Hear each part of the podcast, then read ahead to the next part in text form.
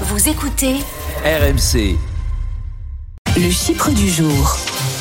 Bonjour Emmanuel, Bonjour à tous. comment ça va ce matin? Ben, pas si mal.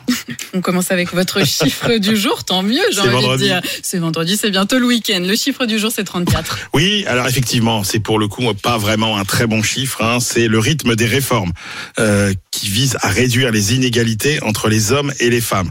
Eh bien, ce rythme a fortement ralenti en 2022, nous dit la Banque mondiale à l'échelle de la planète, puisque concrètement, il n'y a que 34 réformes qui ont été menées l'année dernière dans le monde, dans 18 pays, ce qui en fait le plus faible total depuis euh, le début euh, du siècle. Les femmes, en moyenne, là encore, rappelons-le, à l'échelle de la planète, euh, ne jouissent que de 77% des droits juridiques reconnus aux hommes. Au rythme actuel, une jeune femme qui rentre sur le marché du travail n'arrivera jamais à euh, la même capacité d'entreprendre, de développer euh, ses activités euh, avant la retraite. Non, non, Mm. c'est assez euh, assez préoccupant effectivement parce que ça coûte cher aussi à l'économie mondiale. Et la bonne nouvelle quand même, c'est que la France arrive en tête des pays les plus performants en matière d'égalité des genres. Oui, et ça, on est dans les pays qui sont plutôt les anciens pays développés, les anciens pays industriels, où là, effectivement, le, le, la- le, le combat progresse davantage. La France arrive en tête, effectivement, de cette égalité devant l'Espagne et l'Italie. C'est l'étude réalisée par le cabinet euh, Equilib,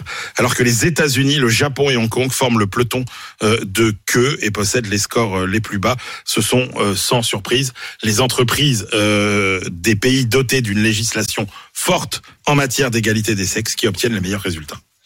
Il y a encore du boulot. Merci beaucoup Emmanuel.